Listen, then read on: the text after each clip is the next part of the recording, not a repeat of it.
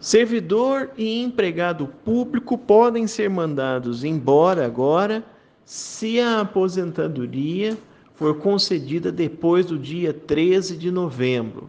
Pois é, pessoal, a reforma da Previdência veio e trouxe essa importante e significativa mudança na vida desses trabalhadores.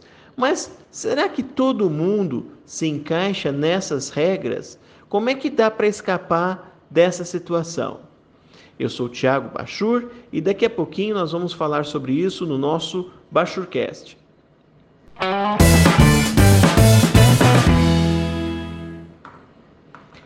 Pois é, pessoal, a emenda constitucional número 103 de 2019, conhecida como Reforma da Previdência, trouxe profundas e significativas modificações.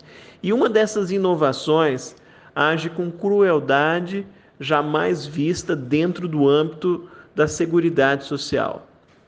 A partir da data da publicação da referida emenda, ou seja, a partir de 13 de novembro de 2019, a aposentadoria concedida com a utilização de tempo de contribuição decorrente de cargo, emprego ou função pública, inclusive do regime geral de previdência social, acarretará o rompimento do vínculo que gerou o referido tempo de contribuição.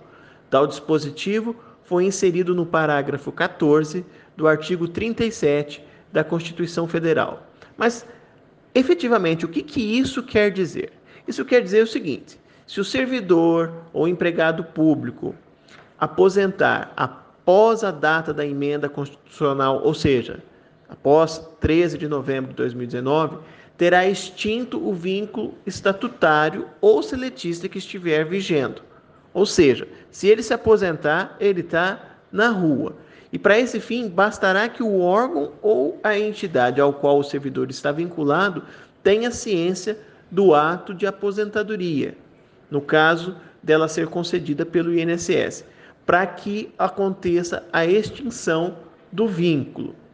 Mas abre-se um parênteses para destacar que há quem entenda que o empregador não pode exigir tal prestação de informação do empregado.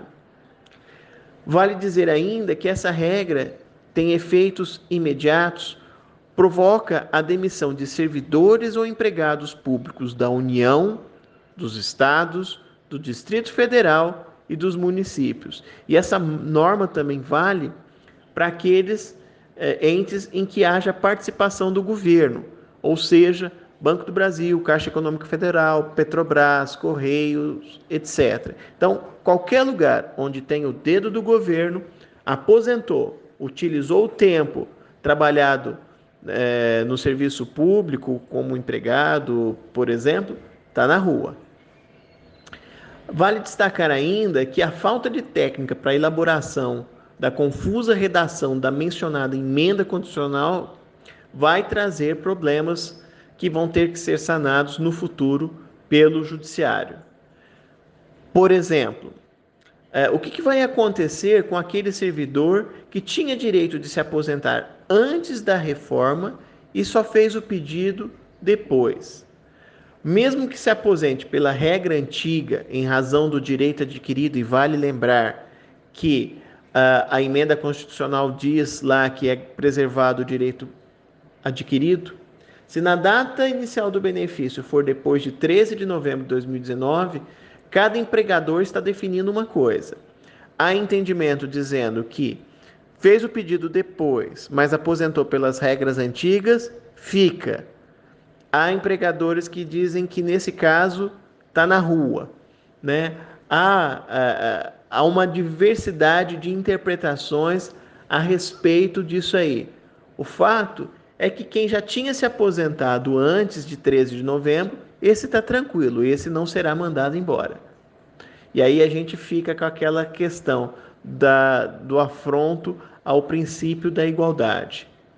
Essa regra não se aplica, por exemplo, para os cargos em comissão. Então, aquela pessoa que está exercendo cargo em comissão, foi convocado lá pelo prefeito da cidade, por exemplo, para exercer uma secretaria, se ele se aposentar, ele continua exercendo aquela secretaria, a não ser que ele seja servidor público e foi nomeado para um cargo de comissão.